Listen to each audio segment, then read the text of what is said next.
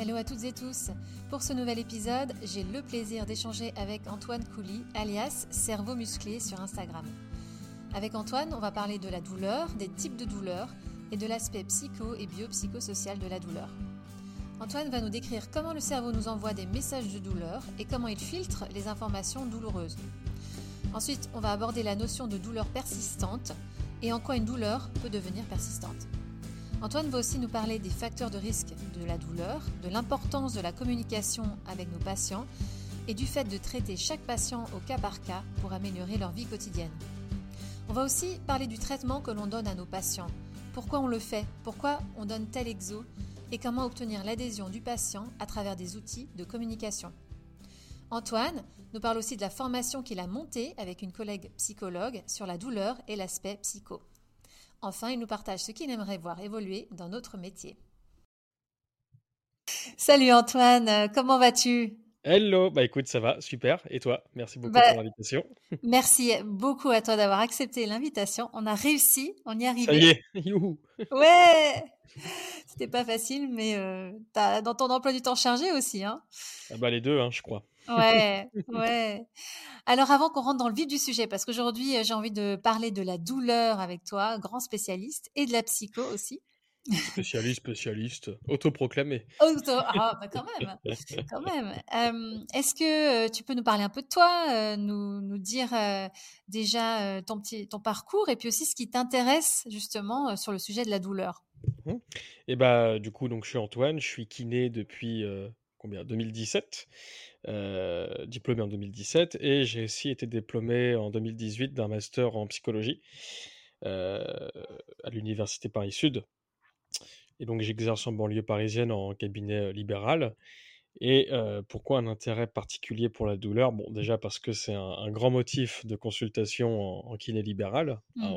je pense que 85% des gens qui viennent, c'est pour la douleur, et les 15% restants, ils viennent peut-être pas pour ça, mais souvent ils vont parler de douleur aussi. Donc c'est intéressant. Et, pourquoi du coup c'est un sujet d'intérêt? Bah, Parce que je trouve que c'est un sujet qui, est, qui est difficile, qui est très complexe. Mmh. Et, ce qui est cool, c'est qu'il n'y a pas une solution pour tous les patients et qu'il va vraiment falloir s'adapter et se creuser un peu les méninges. Et ça, je trouve ça assez intéressant. C'est un peu challengeant et j'avoue, d'un point de vue purement égoïste, j'aime bien ça. Et même après, bon, bah, d'un point de vue purement soignant, c'est voilà, quand même cool de pouvoir aussi aider au mieux les patients. Donc c'est pour ça que je me suis intéressé très très fort à ces thématiques-là. Mmh. Tu dis t'aimes bien ça, t'aimes bien avoir mal ou t'aimes bien soigner? Oh, Ça dépend du contexte. Est-ce que toi, tu as été déjà dans un cas euh, où tu as eu vraiment très mal, où tu as expérimenté la douleur euh, au max? Non, je pense pas. Bon, je te le souhaite pas. Hein. bah, clairement, clairement, je me le souhaite pas non plus. je le souhaite à personne. Euh, mais quand, quand je compare bah, ce que j'ai pu vivre avec ce que des patients vivent ou ont vécu, ouais, je me dis non, ça va en fait. Ouais. Même si la douleur, c'est toujours subjectif, etc. Franchement, euh, j'ai rien eu d'extraordinaire. Bah oui, justement, on va, on va en revenir là-dessus, justement. Donc, est-ce que la douleur, c'est subjectif? Est-ce qu'on n'a pas la même tolérance? Je sais pas. je vais te répondre. Euh, je, Est-ce qu'il y a une, un seuil universel pour tous les humains? C'est une très très bonne question. Et euh, a priori, j'ai envie de répondre un peu oui, pourquoi? Parce que quand on regarde toutes les études sur la douleur, on arrive à recruter des individus qui ont à peu près les mêmes douleurs. Mmh Après la douleur, euh, bon, on commence, on commence très fort dans le sujet là. Comme, la, douleur est toujours euh, un produit cérébral, ça dépend aussi du coup des signaux qu'il reçoit, notamment des mmh. signaux nociceptifs. Est-ce que les individus ont la même sensibilité nociceptive, etc. Franchement, j'en sais rien. J'aurais tendance à dire qu'il y a un peu une base commune quand même, du même acabit que on a deux bras, deux jambes, un peu les, mêmes sources d'angoisse, etc. Même si, bien sûr, avec le temps, ça se diversifie, évidemment, mais de base, on a un peu les, les mêmes idées, quoi, si je puis dire. Mais il y a bien sûr un pluralisme humain, etc., évidemment qu'on déforme pas mes propos et qu'on me dise oh, il a dit qu'on était tous pareils. Non. Mais biologiquement, il y a quand même une petite base commune.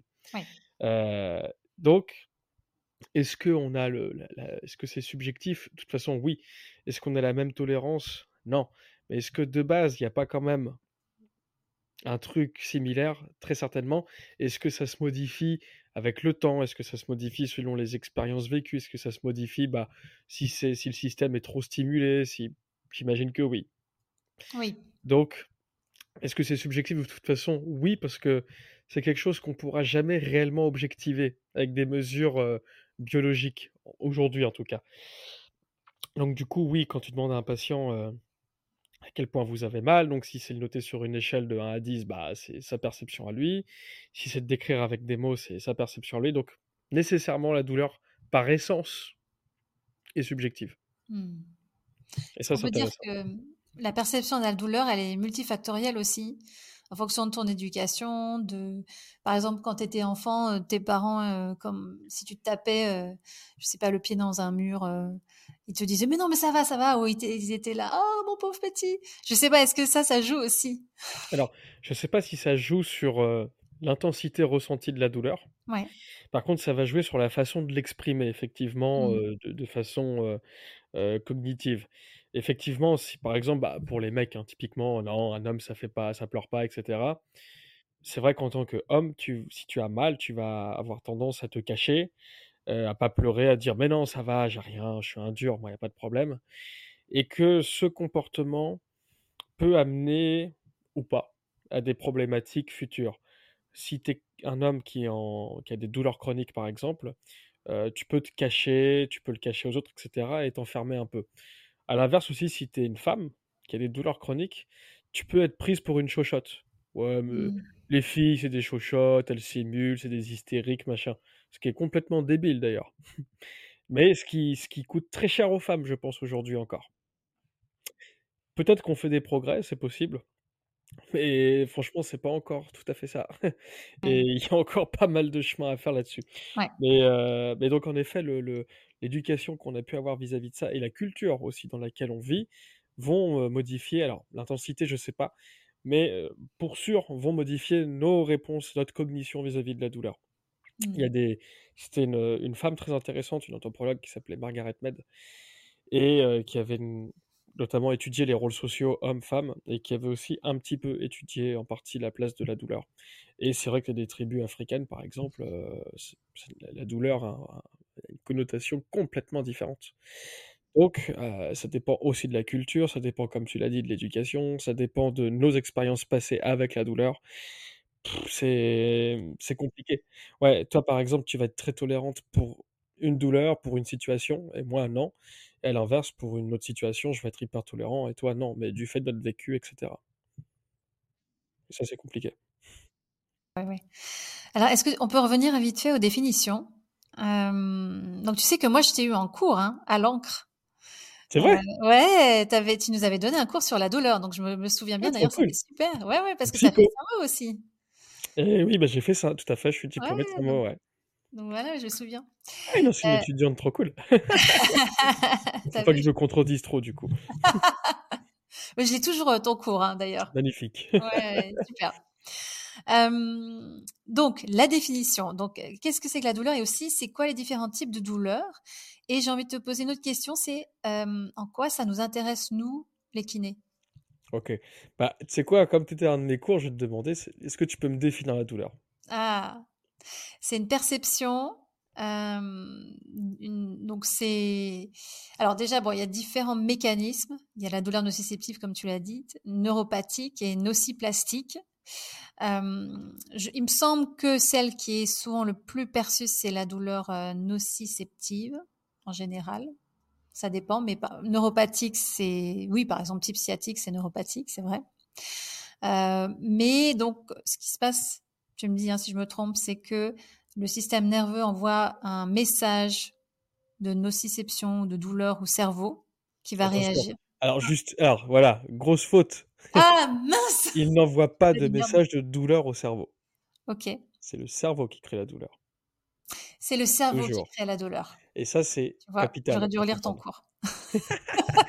Ça, c'est capital effectivement à comprendre parce que que ce soit nociceptif, donc nociceptif, c'est des petits nerfs effectivement, des petites terminaisons nerveuses spécialisées dans des messages de, de danger, disons. Ouais. Bah, nociceptif, noci, noci, nocif, et septif, réception, quoi.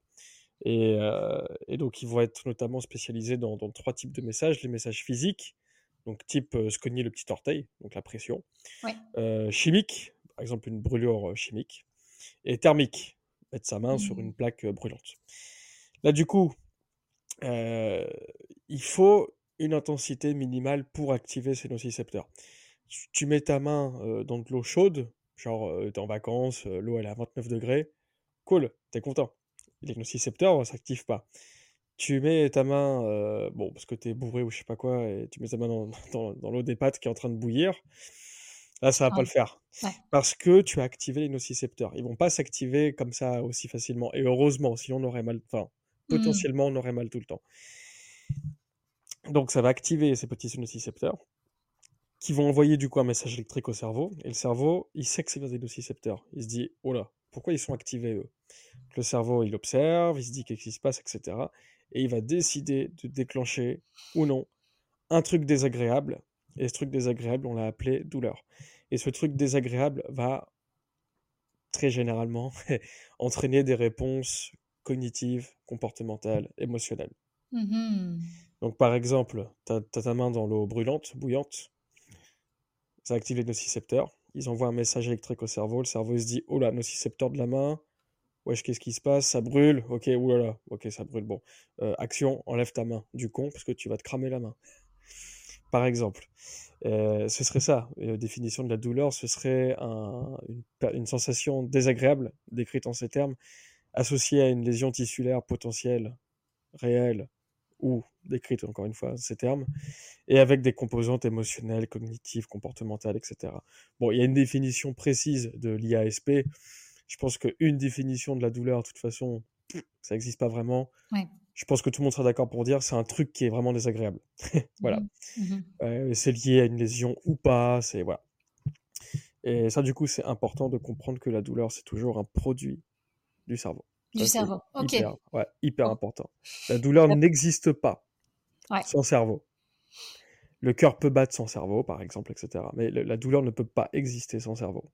C'est pas possible. Mmh. Même juste si on se fait pincer, si on se cogne le petit orteil dans une table, oui, c'est très rapide, mais ça n'existe pas sans cerveau. Et ça, mmh. c'est capital à comprendre. Ok, c'est bon, j'ai compris. tu vois, il fallait un deuxième cours pour que ça entre. Je fais ça. D'ailleurs, en parlant du cerveau, donc, si c'est lui qui envoie le message euh, mmh. Ah, j'ai mal, euh, ça me fait penser à l'histoire que tu nous avais racontée en cours. Ça, je l'ai retenu. C'est la nana qui nageait dans l'eau. Ah, comment elle s'appelle? Hamilton, Bethany Hamilton. Ouais, euh, elle s'est fait manger un bras par un requin, il me semble. C'était le bras. Mais en fait, elle a, elle a continué à nager jusqu'au jusqu'au. Bah, en fait, elle a vu, elle a vu le requin. Ouais. Et elle n'avait pas capté encore que son bras était parti. Elle a juste vu le requin. Et elle s'est dit, ouais, lui, il n'a pas une bonne tête. Il est 16 heures, il a envie d'un goûter, c'est sûr. Donc faut que je nage. Faut que je nage, faut que je nage, faut que je nage. Et en arrivant sur la plage, effectivement, donc ah, soulagée, vivante, et, euh, et, là, elle commence à se dire putain, il me manque un truc, quoi. et effectivement, il lui manquait son bras. Et dans une interview, elle aurait dit que je n'ai senti de la douleur qu'au moment où les pompiers sont arrivés. Mais alors, comment est-ce qu'on peut expliquer ça justement? Qu'est-ce qui s'est ah passé dans son cerveau? Qu'est-ce qui alors a priori qu'est-ce qui s'est passé? Euh, Il s'est passé qu'elle était dans l'eau. Elle a vu un requin. Elle s'est dit, ok, là, ça pue pour moi. Son cerveau, du coup, a dit, ok, bah, on sauve. Genre, réfléchis pas, je coupe tout. Mmh. Objectif, survie, tu nages. Tu nages comme tu n'as jamais nagé. Je suis sûr qu'elle a claqué un temps olympique. Et le cerveau a été informé qu'il manquait un truc. Mais il a fait le choix, parmi les informations qu'il recevait, réseau de science, on appelle ça, il a fait un choix parmi les informations. Il y a un requin, je reçois aussi qu'il n'y a plus de bras, je reçois beaucoup de nociception. Euh, je reçois que l'eau est froide, je reçois que en il reçoit énormément d'informations, il trie. Ce qui est pertinent déjà pour la survie. Et là, ce qu'il a jugé pertinent, c'est requin, casse-toi. Pour calmer la nociception, Je vais balancer plein, plein d'endorphines, etc. Je vais tout réguler, histoire qu'on soit tranquille. Et a nagé. Et c'est pour ça qu'elle a rien ressenti. Hmm. C'est dingue parce que là, en fait, euh, comme ça, je me dis, mais notre cerveau, il est ultra, il est beaucoup plus intelligent euh, que nous, à notre insu, quoi. Il sélectionne des trucs sans qu'on en ait conscience. Ah, mais c'est tout le temps comme ça, de toute façon. Parce que là, je suis sûr que tu bon, es en train de me parler, on est en train de se parler. Je suis sûr que autour de toi, il y a bien un petit peu de bruit, une voiture qui passe, euh, une horloge qui fait tic-tac, etc. Ta montre hein, qui fait peut-être tic-tac, tu ne le perçois pas. il faut que j'enlève d'ailleurs. C'est, tu vois, c'est tout bête, je ne perçois pas. Peut-être que tu n'as pas vu non plus qu'il y avait deux bouquins ici, tu vois. Euh, enfin, mmh Il n'a pas besoin de, de, de, de, faire gaffe à tout. Il, voit plein de choses, il voit tout et il trie ce qui est pertinent. le reste, il s'en fout. Il est, bah tiens, d'ailleurs, le bouquin que j'ai là, c'est justement les bugs du cerveau. C'est passionnant. C'est un neuroscientifique qui a écrit ça en vulgarisation. C'est génial. Les, bugs du cerveau. Ouais, les... Attends, comment ça s'appelle exact Attends, ça s'appelle. C'est très bien écrit d'ailleurs, c'est très intéressant. Les erreurs du cerveau, un super pouvoir de Henning Beck. Je recommande. Très, ah très bah écoute, euh, ouais, je le noterai pour la, dans la description. Ah, il est super, ouais. Et le, gars t'explique qu'en fait, non, le, cerveau, il est, il est con, en fait. et c'est vrai, il est con et hyper feignant. Il a, ça le fait chier d'apprendre le cerveau. Il aime bien quand c'est automatisé. Il aime bien quand, quand tu es dans ta petite routine, dans ton confort, dans ta petite survie bien établie. Et dès qu'il faut faire des efforts, il aime pas ça. Et ça demande vraiment un gros effort. Exemple, apprendre par cœur un cours quand tu es étudiant, et il te le fait savoir. Ça, c'est sûr. Par contre, lire un cours pour le plaisir, sans objectif forcément d'engranger, et il est content. Mais surtout, lui demande pas de faire des efforts. ouais. Dès qu'il faut faire de l'effort, ça coûte, c'est difficile. Mais euh, voilà, c'est pour ça que la douleur, il aurait une tendance naturelle à en balancer facilement parce que c'est le truc facile, quoi. Un truc qui me saoule, pouf, allez, hop, tiens, douleur. C'est très pratique pour lui. Sauf, dans les cas extrêmes où quand même euh, il arrive à filtrer. Bah, en fait, il arrive toujours à filtrer. Maintenant, mmh. pourquoi par exemple la douleur devient persistante, etc. C'est des bonnes questions. Des oui. très bonnes questions. Je bah, pense qu'on va y arriver à un moment, mais c'est des très bonnes questions. On va, on va en parler euh, directement là. Donc, euh, oui, en quoi une douleur devient persistante, chronique? Est-ce qu'il y a des facteurs de risque aussi de développer une douleur chronique? C'est possible. Et c'est pas évident. Euh, déjà, c'est quoi la définition du. Toi, quelle serait ta définition d'une douleur persistante? La tienne, en tout cas, de, ce que tu as compris. Enfin, chronique. Bon, avant, on disait douleur chronique et on se dit que le mot chronique, c'est pas ouf. On préfère persistante. Voilà, persistante, oui. Ouais, c'est moins anxiogène a priori pour les patients. C'est vrai. Euh, toi, qu'est-ce que, quelle serait ta définition Si un, patient te dit. Alors, euh, moi, à l'école, hein, je répète bêtement, ce que l'école nous a enseigné, c'est plus de trois mois. Voilà, au-delà du délai de cicatrisation naturelle des tissus. C'est ça. Enfin, délai de cicatrisation naturelle, non, pardon, délai de cicatrisation tout court. Enfin bref. Ok. Euh, pourquoi je suis d'accord, pas d'accord? D'accord que, effectivement, s'il y a une cicatrisation, bah, ça devrait faire moins mal. Oui, mais maintenant, je pense qu'on a compris que la douleur, c'était vachement plus compliqué que ça. Même si il y a quand même un lien important, très important avec le biologique. Pas d'accord parce que, si ça se trouve, on a juste loupé le diagnostic. Un problème de nerf, un problème d'artère, un problème endocrino, bah, tu pourras avoir mal très très longtemps. Il y a cet article qui est hyper intéressant. Je sais plus qui, qui me l'avait partagé en premier. C'était peut-être euh, Brian Littré. Mmh Sur un. Putain, je sais plus. Mais hyper intéressant. le titre, c'est When Chronic Pain is Not Chronic. Ok. Et c'était l'histoire d'un. Je, ne me souviens pas exactement, mais en gros, c'était ça. D'un gars, 18 ans, il s'est blessé en faisant du vélo, parce qu'il faisait du vélo, mais bien. Douleur mmh au mollet. On lui a fait IRM écho, pas de déchirure. Bon. On lui a fait un IRM du dos. Ah oui, a priori, il y avait sûrement un, petit truc discal ou quoi, genre sciatique, tu vois. Il a fait du kiné, il a fait du Mackenzie, il a fait tout ce qui était possible en non médicamenteux. Je me demande même s'il s'est pas fait opérer du dos. Et euh, c'est vers 40 berges, toujours mal le gars quand il marchait, etc. Toujours mal, c'est jamais passé. Il a tout fait. Il allait voir un chirurgien vasculaire qui lui a fait passer un angioscan. Il lui a dit Bah, c'est simple, vous avez une artère bouchée en fait. Il s'est fait déboucher l'artère, il n'a plus jamais eu mal. Ok. Donc, être bien sûr que c'est une douleur effectivement persistante au sens on Mmh l'explique pas et qu'on n'a rien raté. Et je pense qu'il y a pas mal de patients quand même, on loupe le truc. Mmh. Pareil, quand on parle de lombalgie persistante, Oui.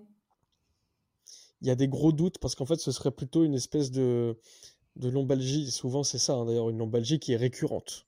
Mmh Ça va mieux, ça va plus, ça va mieux, ça va plus, Ouais. ça va mieux, ça va plus. Ou parfois, c'est des lombalgies, effectivement, où le, le- le patient a mal tous les jours. Et parfois, ça peut cacher notre pathologie aussi. Donc, c'est compliqué. Et euh, l'IASP est OK pour dire qu'en effet, c'est compliqué de définir la douleur persistante. Et c'est touchy, quoi. Mais douleur persistante, on pourrait peut-être juste dire, bah, c'est une douleur qui va depuis un moment, quoi. Voilà.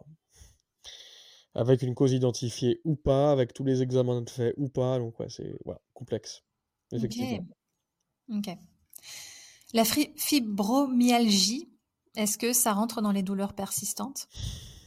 Alors, ce serait une entité clinique à part entière, avec notamment, alors, j'ai- j'ai, c'est pas un sujet où je suis forcément hyper à l'aise, mais de ce que j'ai lu, euh, il y aurait des hypothèses notamment euh, immunitaires, etc. Encore, toujours, immunitaire, toujours. Donc ça, c'est intéressant. Euh, ce qui est cool, c'est que ça a permis quand même à des patients d'avoir un diagnostic. Ce qui est moins cool, c'est que j'ai l'impression que parfois c'est balancé très facilement. Hmm. Dans le sens où, euh, bon, bah ok, vous avez mal, il n'y a rien aux examens, bon, bah c'est une fibro. Hmm.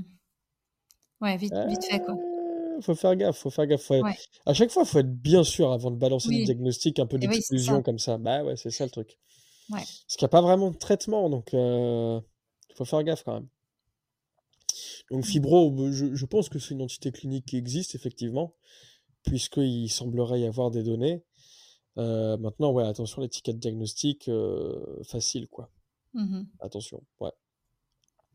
Et en quoi une douleur, euh, euh, j'ai envie de dire, euh, aiguë, c'est quoi les risques que ça devienne une douleur persistante, en fait? Hmm. Est-ce qu'il y a un aspect psychologique, justement? Peut-être, alors c'est là où je vais faire une autocritique personnelle. Vas-y. Comme je suis formateur du coup en, en psycho et douleur, Mhm. euh, j'ai pu penser effectivement que euh, certains facteurs psychologiques, par exemple euh, éviter les situations douloureuses, être très négatif sur son autopronostic vis-à-vis de la douleur, etc., sont des facteurs de persistance de la douleur, de chronicisation de la douleur. Mhm. Je dirais que j'en suis pas certain. J'ai des, j'ai des doutes. Il y a des preuves qui disent que oui, il y a des preuves qui disent que non. Là, j'ai vu encore un article relayé qui disait que non. J'ai des doutes. Là où j'ai moins de doutes, c'est que les facteurs psycho vont altérer beaucoup, beaucoup, beaucoup la qualité de vie du patient. Et je pense qu'on a un énorme rôle par rapport à ça, et c'est pour ça que je voulais être formateur là-dedans. Bon. Euh, maintenant, sur est-ce que ça chronicise la douleur ou pas, sincèrement, j'en sais rien. Ouais, je dirais que peut-être, peut-être pas, franchement, je, je suis pas sûr. Il y a des facteurs génétiques. Donc Ok. ça, euh, peut rien y faire. C'est comme ça. Ouais. Euh, bah, c'est comme euh, est-ce qu'on aura les yeux bleus, les yeux bruns, les yeux, enfin les yeux bruns, les yeux marrons, etc. Bah voilà, il y a des facteurs génétiques pour à peu près tout, y compris pour la douleur. Euh, si ça se trouve même euh, leur, comment dire, leur, leur importance vis-à-vis de du risque de passage à la chronicité d'une douleur, si ça se trouve, c'est plus de 50%. C'est possible. Il y a des auteurs qui pensent que oui. Bon. Ok. Euh, est-ce Oui. qu'il y a d'autres facteurs type euh, facteurs euh, biologiques, type une inflammation qui veut pas se résorber, une mauvaise, une mauvaise consommation médicamenteuse, enfin, il y a plein de trucs possibles. Donc, te dire exactement quels facteurs vont permettre le passage à une chronicisation, franchement, j'en sais rien. Euh, mais ouais, il y a peut-être des pistes par rapport à ça. Mhm. Mais c'est franchement pas évident en fait. C'est vraiment pas évident de savoir qui va être chronique et qui va pas l'être. C'est vraiment pas évident. Après, euh, Il n'y a pas de que- questionnaire, de test euh, préven- préventif, justement? Bah, pas vraiment en fait, Pas vraiment, ça hein. vaut pas grand-chose les questionnaires euh, vis-à-vis de ça. hein. Hmm. Euh, et tu vois, je dirais même qu'il y a beaucoup de gens, ils viennent nous consulter pas tant parce qu'ils ont mal, mais parce qu'ils n'arrivent plus à gérer leur douleur. Hmm. Donc Euh, c'est déjà dans presque, j'ai envie de dire presque trop tard. Il faudrait qu'ils viennent juste quand ils commencent à avoir mal. Ah, c'est compliqué de savoir parce que, Ah oui. euh, par exemple, tu te cognes le petit orteil. Ouais. T'as mal 3-4 jours, tu te dis c'est bon, ça va passer. Ouais. Humain normal, tu vois. L'humain qui se cogne et tout de suite il se dit oh, faut que j'aille consulter. Mmh. Soit il s'est vraiment fait extrêmement mal, soit soit c'est curieux quand même d'avoir autant d'attentes vis-à-vis d'une consultation pour de la douleur comme ça. Mais euh, pourquoi pas, hein, c'est pas un jugement, mais je me dis, il n'y a pas un vécu particulier avec la douleur? Mmh attends, qu'est-ce que je voulais c'était quoi le la finalité que je voulais dire? Oui, que les patients viennent consulter parce que, bah, je sais plus quoi faire en fait. Au début, je pensais que ça allait passer, heu, j'arrive à me prendre en main et tout. Là, j'en ai ras le cul, quoi. Mmh. Comme tu as des patients, qui vont te dire: «Ah, c'est pas une douleur, j'ai une gêne» et Ouais. ils sont plutôt OK avec ça donc est-ce qu'on peut toujours parler de douleur persistante? Oui, non. Est-ce que c'est le le même degré d'importance? Oui, non. C'est tellement subjectif que du coup, pff, douleur persistante, pour moi, c'est un terme bâtard. C'est juste, bon, bah, tu as une douleur qui dure. Ouais, OK. Heu, ça te renseigne pas forcément sur, pourquoi, comment, est-ce pourquoi le patient va te consulter, ceci, cela? Donc c'est pour ça qu'en fait, bah, au début, c'est vrai que j'accordais une grosse importance à cette compréhension-là et puis en fait beaucoup moins aujourd'hui. Parce que ça me donne pas vraiment d'infos cliniquement utiles, je trouve. OK, ouais. Ouais. Donc Bon. nous, en tant que kiné, comment est-ce qu'on peut aider nos patients qui sont vraiment, heu très dou enfin, qui ont vraiment beaucoup de douleur? Est-ce que l'hypnose, par exemple, ça marche? Ouais, ça peut être très ouais, carrément. Bah, carrément. Ouais, ça peut être très cool. L'hypnose étant une forme de communication, hein, Voilà, foncièrement. ouais. Donc heu, très cool. Je pense, heu, très cool et il y a un très bon formateur qui s'appelle Théo Chomeil que j'avais Ouais. j'avais c'était un copain de master et qui est très qui est très, très chaud, heu, sur ce sujet-là. Mmh mh. Mmh mh. Heu, mais oui, carrément, c'est je pense que ça peut être un outil, très important. Sachant que la com, de toute façon, c'est notre métier, c'est 95% de com, hein, j'ai l'impression. Ouais.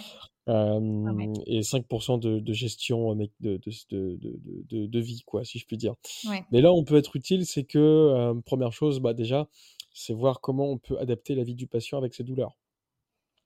Faire ce qu'il aime malgré les douleurs. Mmh mh. Est-ce qu'on peut arriver aussi à diminuer les douleurs? Mmh mh. Ça aussi, on y arrive, on y arrive, souvent, c'est cool. Pas toujours, malheureusement, mais souvent quand même, ça c'est cool.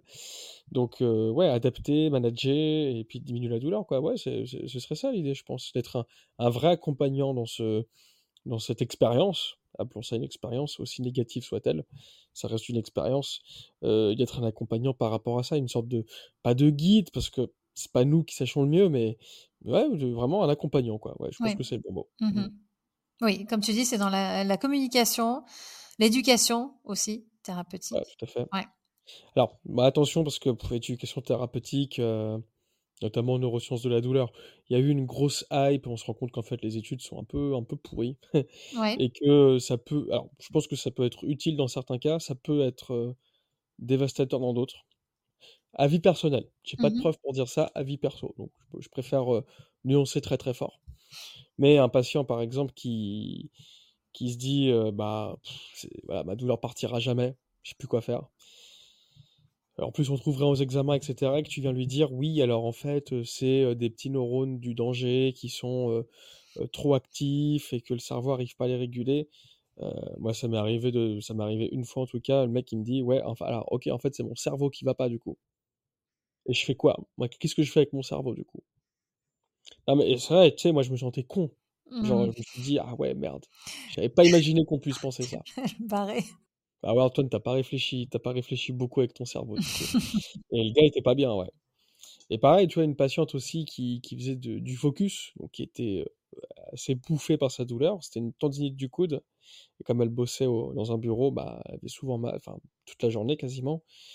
Et je lui ai dit je lui ai dit: «Heu, ouais, mais du coup, enfin voilà, c'est vrai que plus on a mal, plus on peut se focaliser dessus et donc plus on se focalise dessus, bah, plus on va res ressentir entre guillemets «la douleur». Elle m'avait sorti un échec et mat en mode, «Oui, mais je viens chez vous pour me traiter, donc du coup c'est délétère parce que si je viens chez vous, du coup ça me fait penser à ma douleur». Oh merde! Là qu'est-ce que tu bah, là, je sais plus ce que j'ai répondu, je pense que j'ai fait j'ai dû baragouiner et je me souviens qu'après je l'ai plus jamais revu, Ah hein. ouais, ouais, ouais.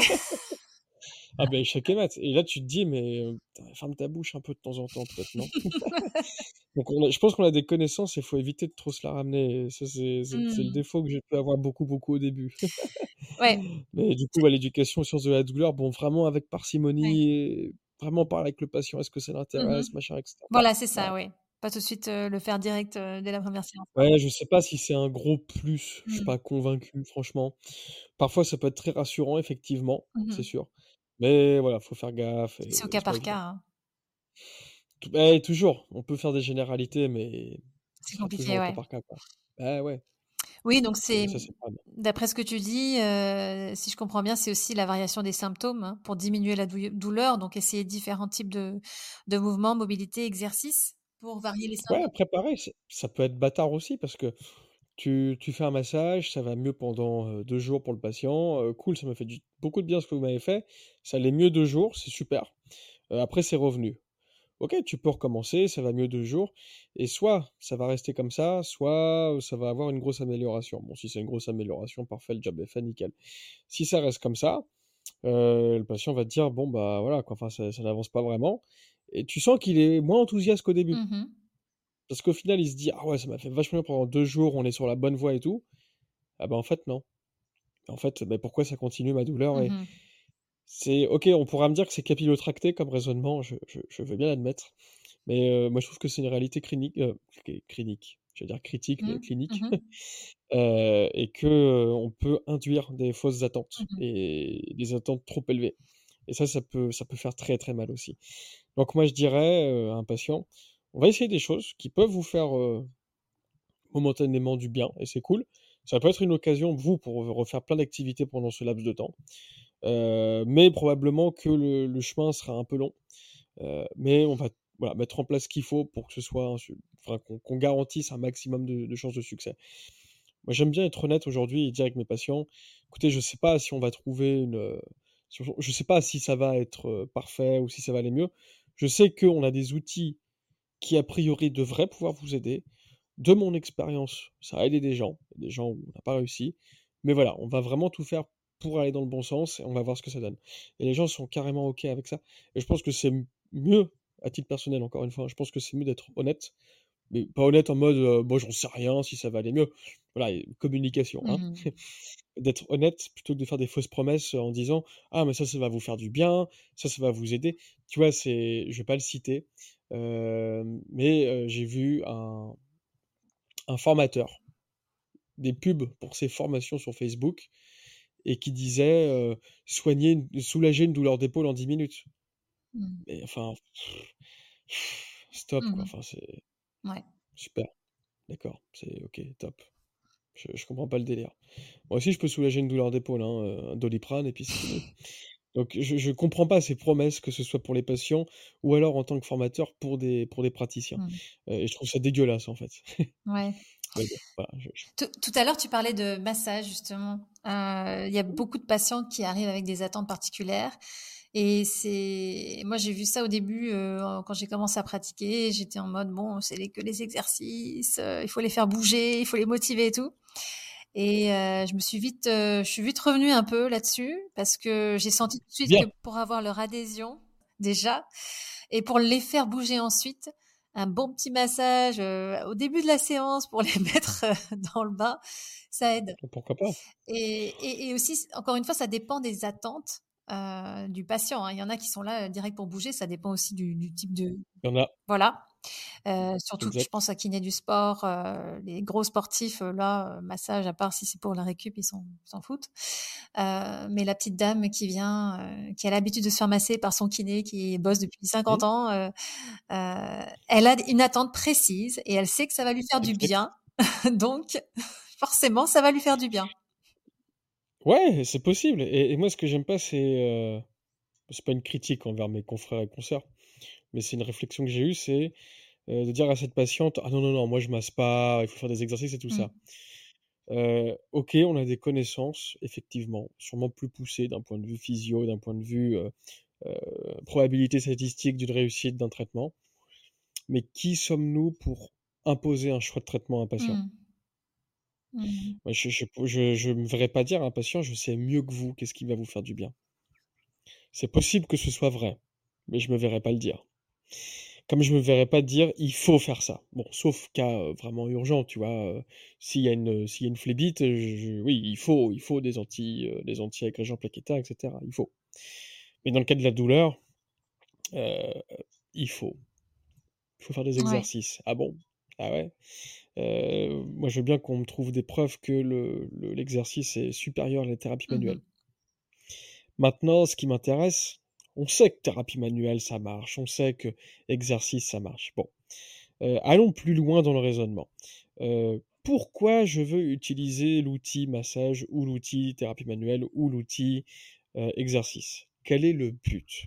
Et ça, ça m'intéresse beaucoup plus. Si je dis à un patient, vous faites tel et tel exercice, bon, ça pourra marcher. Je pense qu'on est d'accord pour dire que 75% du temps, ça donne pas grand-chose. Il faut que l'exercice ait un sens. Mmh il faut que le patient comprenne pourquoi il le fait. Il faut que ça rentre dans ses objectifs. Il faut plein de choses. Un massage, ça peut être super. On sait que ça fait du bien. Et on sait que ça peut être aussi un moment d'échange avec le patient. On peut parler avec lui, on peut glaner plein d'infos supplémentaires. Et hyper intéressantes. Et ça, c'est cool. Vraiment très, très cool. Euh, on peut, on peut, on peut, on peut, on peut. Euh, je sais, sais, pas, pourquoi je voulais rajouter un truc, mais oui, euh, ça dépend pour moi vraiment comment on utilise un outil. Si on utilise un marteau pour resserrer une vis, ça va être galère. C'est possible, mmh mais c'est galère. on va prendre un tournevis pour resserrer une vis. Maintenant, quel type de tournevis? Cruciforme, plat, en étoile, bref, quel type de tournevis? Quelle force? Quel sens? Bref. Et là, il y a un petit manque dans la littérature. Ça arrive petit à petit, mais par exemple, qui nous dit quel type d'exercice utiliser. Voilà, vous avez des lombalgies persistantes. Bon, bah, on sait que toutes les modalités d'exercice peuvent fonctionner. Maintenant, à nous, en tant aussi que cliniciens, de faire valoir notre expertise et de se dire, bah tiens, de ce que j'ai récupéré, de ce que j'ai glané comme information, cette patiente, bah, elle, elle kiffe plutôt la muscu. Elle kiffe quand ça bourrine un peu. Bah, autant lui faire faire de la muscu plutôt que du pilates, par exemple. À l'inverse, un patient, je sais pas, qui, a un peu, qui a un peu peur de soulever des charges, etc., qui n'a pas l'utilité de soulever des charges, bah, peut-être que lui va dire Ah bah, le pilates, ça m'intéresserait. Ah, ok, cool, bah, si vous voulez, on peut faire des exopilates, machin. C'est basique, mais effectivement, ça, déjà, un, ça colle un peu avec les attentes du patient, mmh et deux, on s'adapte par rapport au profil qu'on a. Ça, la recherche, en tout cas quantitative, aura du mal à nous dire ça. Et par contre, il y a de la recherche qualitative où, tu sais, on fait des interviews aux patients. Ça, c'est intéressant. Mmh. Et en fait, les patients, ils disent, bah oui, moi, j'aime bien avoir des exercices, mais euh, qui me correspondent un peu. Genre, si je dis que j'aime pas la muscu, je veux pas faire des exercices de muscu chez le kiné. Mais par contre, je veux bien faire du yoga, je veux bien faire tout ça. Euh, et idem, tu vois, ce qui, moi, c'est la question que je voulais te poser, c'est est-ce que tu as déjà demandé à un patient qui arrive et qui dit, bah, moi, je voudrais du massage, est-ce que tu as déjà demandé pourquoi au patient? Mmh. Pourquoi vous pensez que le massage va vous faire du bien? Parce que déjà, tu valides, le massage va vous faire du bien. Mmh euh, mais pourquoi? Pourquoi vous pensez ça? mmh Ouais, c'est une bonne question. Est-ce que tu as déjà posé cette question à des patients Il me semble que non, tu vois. Comme ça. Et ça, c'est hyper intéressant au niveau des réponses. Parce qu'il y en a qui disent Ouais, ça va me détendre. Ah, vous, vous vous sentez tendu Ah, ouais, ouais, j'ai des nœuds et tout ça. Ok. Et vous pensez que les nœuds, ils vous font mal? Ouais, ok, d'accord. Mmh tu peux faire le massage et tu peux dire, bah écoutez, pour vos nœuds, donc là, tu, utilises le vocabulaire du patient avec un ancrage. Le patient pense que son nœud lui fait mal. Ok, très bien. Pour vos nœuds, si vous voulez, j'ai des super exos pour les détendre. Mmh tu as utilisé exactement les mots que le patient a utilisés qui justifiaient son besoin de massage. Mmh, donc, réutiliser ces mots à lui pour lui Pour l'accrocher direct. Ah ouais Ah bon? Ah, vous avez un exo? Ouais, franchement, en deux minutes, c'est bon. Mmh Ça va vous et t'augmentes tes chances. Ouais, bah oui. À nouveau, je j'ai pas lu de papier sur le sur le sur le sujet, mais j'aime bien faire mes petites expérimentations comme ça et clairement, ça marche hyper bien, mmh. ces trucs-là. Mais ça, c'est comme un peu de l'hypnose conversationnelle, quoi, en fait, hein? Complètement, complètement, mmh complètement. Tu réutilises ces mots C'est ça. Et, lui, ça lui parle direct. Son cerveau, il est en mode Oh ouais, trop cool. C'est les mots que j'ai utilisés. Comme je suis un gros fainéant, j'ai pas besoin de chercher à comprendre parce que je sais déjà. Pas besoin de massage. Allez, hop, aux exos. ça peut marcher. Ouais, ouais, ouais. Ça peut marcher. après, bon, faut être sûr que. Voilà, mais moi, j'aime bien. Si le patient me dit Ouais, je pense que ça va me faire du bien, ok. Je leur dis Bah ouais, je pense aussi. Et la littérature, d'ailleurs, nous montre que oui. Mmh Essayons. Et si jamais ça donne pas le résultat escompté, j'ai plein d'alternatives. Mmh voilà. Donc il se sent rassuré, il se dit ok, le professionnel valide. Et si jamais, puisqu'on sait que c'est pas magique, hein, euh, si jamais, il peut me proposer d'autres solutions. Ah ouais, cool. Ouf, je suis soulagé. Mmh. Déjà, tu as fait une bonne partie du boulot. Génial. Trop bien. Donc ça, c'est vraiment utiliser le discours du patient, entre guillemets, contre lui. Ouais, ouais, ouais. mais pour son bien. mais bien sûr. bien sûr. Concernant les exercices et la douleur, euh, si tu veux, voilà, si tu as justement as des objectifs précis, le patient a des objectifs précis, je sais pas, n'importe quoi, reprise de la course, euh, LCA, etc.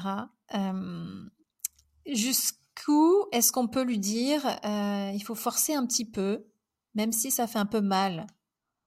C'est quoi le, la communication? C'est quoi le, le discours? Pas facile. Déjà, je vais distinguer les cas où il y a une blessure tissulaire avérée, Ouais. donc tu pourrais du LCA par exemple, ou d'une déchirure musculaire, etc. Où là, je vais être un peu moins tolérant vis-à-vis de la douleur. Je vais éviter d'en avoir trop. Donc, je vais dire au patient, voilà, vous sentez que ça fait un petit peu mal, mais que c'est très supportable, ok. Ça fait un peu mal, ça devient juste supportable, bah, on l'a déjà un peu trop. Hmm. Je suis un peu, alors peut-être à tort, ça c'est mon avis, je suis peut-être un peu surprotecteur, c'est possible. Mais je suis, je suis une chochotte là-dessus.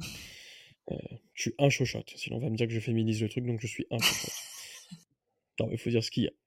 Euh, voilà, mais c'est vrai, c'est vrai, je, je reconnais, faut pas féminiser pour dire, comme on l'a dit en plus tout à l'heure, hein, que les, les- les femmes étaient hyper stigmatisées vis-à-vis de la douleur, donc je, je vais pas en rajouter. Hmm. Euh, vis-à-vis d'une douleur persistante où il n'y a rien d'extraordinaire, genre euh, une discopathie, un peu d'arthrose, bon. Moi, je veux dire aux patients, si l'exo fait mal, ça veut pas dire que vous êtes en train de vous défoncer. Et un exemple tout bête, allez-y, pincez-vous. Ouais, ça fait mal. Est-ce que, vous- est-ce que vous pensez que vous êtes en train de vous défoncer la peau? Non? Ok, même logique. Pouf, tout pareil. Mhm. Euh, par contre, ce que je vais vous dire, c'est que faut que la douleur, elle reste supportable et acceptable. Mhm. Si on dépasse ce seuil, voilà. Ou si vous n'êtes pas à l'aise, si genre vous, ça fait mal et que vous êtes, vous vous sentez pas rassuré, ok, on fait sans douleur. J'adapte. Seul patient, il se dit, ouais, est-ce qu'il faut que ça fasse mal ou pas? Ouais, bah comment, est-ce que vous vous sentiriez à l'aise si ça fait mal mais que ça reste supportable? S'il me dit oui, bah feu. S'il me dit bah non, ça me fait un peu peur, ok. Je- On va pas, on va pas. C'est double tranchant Ouais. si tu veux. Ça, c'est ce qu'on appelle la violation des attentes. Donc, soit tu vas le forcer un peu à le faire, Mhm. et si ça se passe bien, t'as tout gagné. Si ça se passe pas bien, pff, ça peut faire mal aussi. Donc, attention aussi avec ça. C'est pour ça, moi, je demande toujours aux patients, bah, vous vous sentez à l'aise ou pas à l'aise vis-à-vis de ça? Oui, non, non, ok, on fait pas. Mhm. Oui, ok, on y va. Ok. C'est important.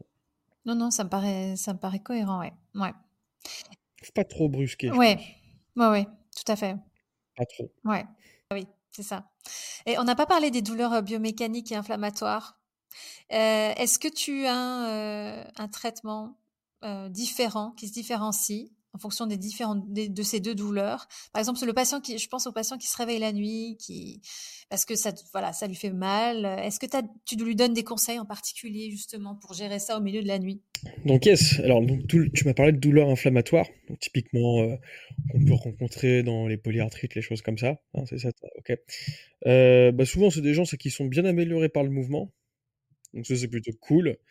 Euh, maintenant bon bah on n'est pas des super-héros, des magiciens, il faut un traitement de fond bien sûr. Mais globalement l'activité ça les aide, la thérapie manuelle aussi, bon voilà.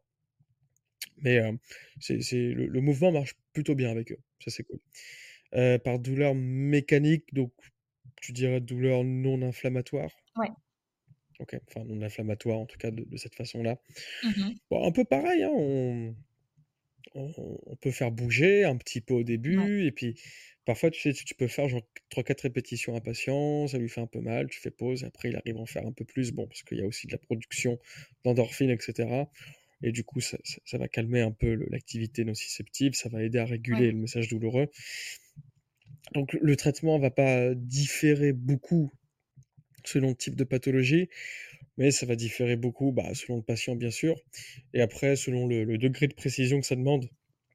Par exemple, une instabilité d'épaule, ça va demander euh, certaines étapes à respecter peut-être. Un ligament croisé, pareil. Tu vas pas faire en première intention, en post-opératoire, des exercices en pivot. Non, tu vas faire dans l'axe, etc. Donc, tu as ces petites particularités. On va dire que ça, c'est les règles du jeu un petit peu à respecter. Après, voilà, tu adaptes beaucoup par rapport au patient et quand même aussi par rapport à la réalité biologique, mais voilà, c'est, tu te retrouves un peu en, multipatho en multipathologie, quoi. Je, je me vois pas traiter différemment, par exemple, de l'arthrose et une tendinopathie. Par contre, je me vois traiter très différemment un patient qui a de l'arthrose au genou et qui veut reprendre le marathon versus un patient qui a une tendinopathie mais qui a 82 ans et juste il a mal pour marcher, quoi. Mhm. Ça, par Mhm. contre, pour moi, ça va tout changer. Voilà. Mais entre arthrose et tendinopathie, euh, Ouais. on fait quoi? De la thérapie manuelle, de l'exo, de la charge progressive? Ouais, c'est un peu toujours la même histoire. juste les règles du jeu, bah, par exemple, arthrose, on sait qu'il y a de l'inflammation de bas grade, donc ça peut faire un peu mal. tendon, on sait qu'il faut pas trop surcharger. Voilà, ça, c'est les règles du jeu, quoi. Mmh. Après le reste, bah, c'est vraiment adapté par rapport aux patients aussi. Ouais, c'est ça, ouais. ouais. Est-ce que les patients que tu vois, c'est des patients qui ont des douleurs persistantes, justement, en majorité, ou c'était un peu de tout Moi, j'ai un peu de tout, mais j'ai pas mal de patients avec des douleurs persistantes. Ouais. Ok. Du coup, euh, est-ce que euh, tu as entendu, ils t'ont raconté des, des, je sais pas, parce que les patients, ils nous surprennent, hein, ils sont surprenants. Parfois, ils, ils, trouvent des, ils trouvent des, des idées, des, des traitements. Euh. Est-ce qu'il y a des choses qui t'ont un peu, qui t'ont fait sourire, quoi, de, de, la façon de gérer leur douleur à eux? Bah, sourire, on va dire dans le mauvais sens du terme. Ouais, dans le... ouais. C'est peut-être pas le bon Non, non, mais je vois ce que tu veux dire, t'inquiète, y a pas de souci. Oui, en se disant, oui, ça peut être un peu what the fuck, mais je dirais, bon, bah, on fait ce qu'on peut. Mais j'en pense à une très très fort. Et euh, je sais pas en quelle année je t'ai donné ce cours-là. Est-ce que, j'avais... Est-ce que pendant le cours, je, t'avais... je vous avais fait écouter euh, deux enregistrements audio de patients ou pas? Euh, tu nous avais fait un roleplay. Ah, yes, c'était la première fois que je donnais ce cours, c'était cool. Bah, l'année d'après ou deux ans après, je crois, j'avais aussi fait écouter aux étudiants des enregistrements de patients. Mmh euh, et dont une, si jamais elle écoute ce podcast, je la salue bien, euh, où elle avait dit Dis-moi où tu as mal et je te dirai qui aller consulter. Pendant 15 ans, elle a souffert de douleurs neuropathiques qui n'étaient pas diagnostiquées. On lui a dit que c'était dans sa tête, qu'elle était hystérique, ceci, cela, enfin bref, 15 000 diagnostics. Elle s'est fait opérer de l'épaule, hein, et je pense à, tort. Mmh euh, elle a tout fait. Naturopathe, ostéopathe, kiné, chirurgien, euh, éthiopathe, magnétiseur. En fait, quand tu es en mmh galère et que personne n'arrive à t'aider, tu, essayes tout. C'est logique, en fait. Euh, je sais qu'il y a une grande chasse euh, aux, médecines alternatives, aux thérapies alternatives, disons, à juste titre, parce qu'il y a des sacrés clowns aussi. Par... En kiné aussi, il y a des clowns, hein, c'est pas le problème. En médecine, il y a des clowns partout. Euh, il y a quand même aussi des, des naturaux qui prétendent soigner des scléroses en plaques. Il y a des ostéos qui, qui, qui prétendent, je sais pas moi. Attends, c'était, on m'a sorti une dinguerie en touchant le crâne pour euh, soulager une entorse de cheville. Enfin bref, il y a des vraies dingueries. Euh, mais elle, elle avait dit très simplement parce que, à défaut de proposer des trucs sensés, ces gens-là m'écoutaient. Mmh. Et du coup, bah, ça me fait sourire, effectivement. Genre, tu me dis, je vais voir un magnétiseur. Ouais, bon, t'espères un peu d'effet placebo, ou alors, peut-être qu'on ne sait mmh pas tout, mmh peut-être. Possible, mais forcément, de prime abord, ça me fait sourire, mais un peu jaune, parce que je me dis, à quel point, en tant que soignant, on a pu mmh merder pour qu'on en arrive là.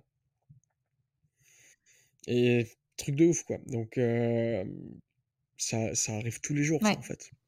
Tous les jours, tous les jours, tous les jours, tous les jours. Et c'est vraiment avant de taper sur les thérapies alternatives. Et je comprends qu'il faille le faire parce qu'il y en a vraiment qui déconnent grave dans ces professions-là. Pas tous, il y a des gens très sérieux, il y en a qui déconnent grave quand même. Euh, putain, qu'on fasse le mmh ménage chez nous aussi. Ok, il y a beaucoup de patients, ok, on n'a pas le temps, etc. Mais ce sera jamais une bonne raison pour, pour se moquer, pour se foutre de la gueule du monde. Ce sera jamais une bonne raison pour dire non, mais c'est dans votre tête, vous êtes hystérique, machin. Non, non, non, non. Ok, t'as pas le temps. Si t'as pas le temps, tu te dis, ok, vous êtes en souffrance, euh, on va faire tel et tel examen, on peut mettre en place du kiné, etc. Eh, ça prend autant de temps, hein, sans mmh déconner. Oui. Mais au moins, on considère le patient et on ne prend pas pour un con. Donc, euh, ouais, des dingueries, il y en a tous les jours, ça c'est voilà, quasiment. Mais euh, essayer de comprendre voilà, pourquoi, et en général, bah, c'est jamais bon signe, quoi. Mmh. Malheureusement. tu proposes une formation, toi, sur la douleur et la psycho, hein, c'est ça? Oui, ouais. C'est ça, c'est. On parle souvent du modèle biopsychosocial. Bon, c'est cool, mais concrètement, on en fait quoi en fait? Notamment de la psycho, qu'est-ce qu'on en fait en tant que kiné Et donc, comme je disais tout à l'heure, bah, psycho, euh, est-ce que ça favorise la persistance d'une mmh douleur ou pas? Je sais pas trop.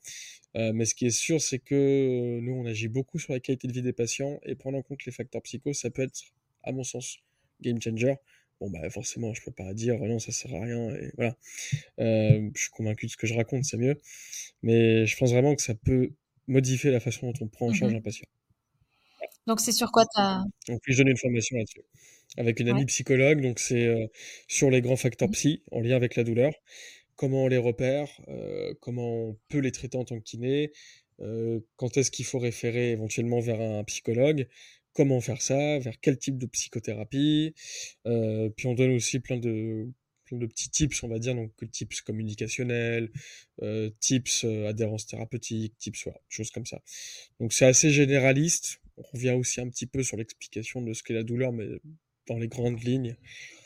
après, voilà, c'est comment utiliser au mieux la psychologie, comment repérer au mieux certains facteurs qui, qui peuvent détériorer la qualité de vie du patient pour essayer d'agir dessus. Super, c'est intéressant parce que c'est vrai qu'en tant que kiné, on n'est pas assez préparé, je trouve, pour interpréter justement le facteur euh, biopsychosocial et surtout psycho. Quoi. Moi, je trouve qu'on n'est pas bien formé à, améliorer la qualité de vie des gens. On est très bien formé pour rééduquer, pas de problème. On n'est pas trop mal formé pour à, peu près comprendre ce qu'est la douleur. Mais alors, pour gérer les impacts de la douleur et la qualité de vie, mmh. qui est quand même au final le grand objectif bah des patients. Le patient, il vient pas te dire ouais, j'ai mal et ça me saoule. Non, c'est euh, ma vie est devenue pourrie, enfin ma vie est devenue relou, euh, faut m'aider. Bah, ça, je trouve qu'on n'est pas bien formé.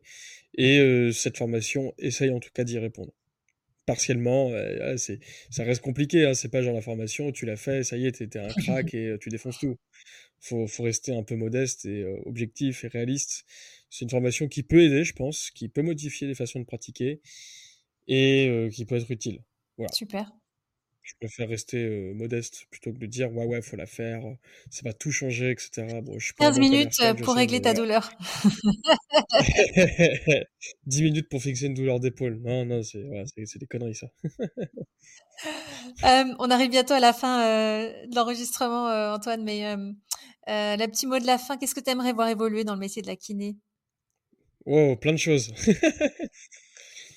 Euh, Vas-y. Première chose, c'est qu'on, bon, au-delà bien sûr qu'on soit mieux considéré par nos instances, euh, j'aimerais, exactement, j'aimerais qu'on modifie notre prisme de pensée et qu'on passe du tout biologique à vraiment tout individu. Ah, Donc c'est un cran au-dessus. C'est-à-dire que va falloir intégrer vraiment en effet du biologique, il va falloir être chaud en mmh. biologique. Donc euh, bilan neuro, bilan vasculaire, être chaud avec l'inflammation, être chaud avec tout ça. être chaud avec euh, les notions de dernier discal, machin, enfin bref, bon. Voilà, on a compris tout ça. Plus être chaud en facteur psycho, donc justement parce que pour essayer de les gérer, pour améliorer la qualité de vie du patient. Et donc pour moi, psycho et social, ça va souvent de pair, donc social aussi. Et du coup, pour devenir des vrais euh, managers, si je puis dire, c'est-à-dire vraiment aider les patients à gérer leur vie avec la douleur dans un premier temps. Euh, qu'on soit vraiment très très bon par rapport à ça. Et ça, ce serait vraiment très très cool qu'on arrive à, upgrade là-dessus, si je puis dire. C'est bon, on est des très bons techniciens, on sait faire de la meilleure thérapie manuelle du monde, on sait faire des super exercices, on sait qu'il faut les doser, on sait qu'il faut charger, peut-être même charger encore plus. Bon, ça, c'est pas des choses difficiles à mettre en place. Mais là, le challenge, c'est voilà, comment vraiment accompagner les patients dans cette nouvelle expérience. Et là, je pense qu'on peut bien progresser mmh. tous. On est un peu comme des coachs sportifs médicalisés, là. Ça me fait penser à ce que disait euh, Stéphane dans un autre podcast. ouais, ouais, ouais. Un petit peu, un petit peu. Mais coach, j'aime pas parce que coach, c'est le mec qui te dirige. Moi, j'aime bien accompagnant. Ouais. Accompagnant thérapeutique, j'aime bien. Super. Ouais je préfère. Ça me fait aussi penser euh, au, à l'épisode que j'ai enregistré avec Marc Laslett. Euh... Ah, t'as fait un épisode avec Marc Laslett Ouais, c'était super. Euh, il, est, génial. Mais pour le coup, dans la connaissance biomécanique, il est très bon. Mais lui, alors lui, mmh c'est dingue. En fait, il envoie. Bon, il est spécialiste des douleurs lombaires, donc euh, les gens viennent le voir mmh spécifiquement pour ça. ils ont déjà été voir énormément d'autres kinés, d'autres professionnels de santé. Mais euh, déjà, avant la consultation, il envoie euh, plusieurs questionnaires. Le patient doit répondre avant le rendez-vous. Et ensuite, au rendez-vous, il filme l'entretien. Il fait l'anamnèse, mais il ne prend pas de notes. Il filme tout. Et ensuite, il prend des notes à la maison. Donc, il a vraiment, il est vraiment focus, concentré sur le patient. Ouais, c'est dingue. Ah ouais, costaud. ouais. Alors t'imagines si on devait faire ça en tant que kiné, genre tu vois 20 patients par jour, tu dois faire ça. Bon, alors après, c'est pas les mêmes rémunérations, on est d'accord. Hein. on est d'accord. il est australien, non euh, Il est néo-zélandais. Néo-zélandais. Mm. C'est ça, ouais. Mais non, le, principe est très cool. Hein. Après, je suis pas toujours d'accord avec ce que dit Laslet d'un point de vue clinique. Clairement, je suis personne pour, euh, pour revenir sur ce qu'il dit d'un point de vue théorique. Je pense qu'il est très bon. Même si, bah, par exemple, son cluster pour la sacroiliaque, euh, bon, hein, ouais, pas tout à fait d'accord, mais c'est pas grave, on s'en fout. Mais je pense qu'il est, est quand même ouais, assez chaud. Mais je trouve qu'il a une approche euh, très biomécanique, et c'est peut-être très bien. C'est, encore une fois, j'ai pas la vérité, c'est peut-être moi qui me trompe. Mais de mon point de vue, je dirais, bah, il faut être un Mark Laslett plus être un putain de psychologue, quoi. Et là, on aura le, le, terminateur de la kinésithérapie. J'adore. Là, clairement, voilà, une brute en bioméca, bah, plus une brute en mmh. psycho. Là, on est. Euh... Je sais pas si c'est possible de tout combiner, mais voilà. ah bah si, rien n'est impossible. C'est vrai, il faut y croire. Mais ouais, là, je pense que là, on est sur euh, de, la, de, la, pépita, de pépita. bah écoute, je te remercie beaucoup, Antoine. Euh, Avec plaisir. Merci à toi pour cette invitation, en tout cas. Bah oui, oui, vraiment, euh, j'ai appris plein de choses sur la douleur. Et puis, on mettra le lien de, ton, de ta formation pour ceux que ça intéresse. Hein. c'est gentil. Carrément. Voilà, qui est faite avec Catherine, qui est psychologue. Super. Cool. Voilà. Allez, je te souhaite une bonne soirée. À toi aussi et bon appétit pour manger. Toi aussi. ciao. Merci. Ciao, ciao. Vous aimez ce podcast? Vous avez apprécié cet épisode? Si oui, pourquoi pas laisser 5 petites étoiles sur votre plateforme d'écoute et cliquer sur le bouton s'abonner? N'hésitez pas aussi à laisser un avis ou bien à me faire un retour direct sur l'adresse email suivante kinégabriel tout attaché gmail.com. Merci à toutes et tous et à la semaine prochaine sur Kinédi.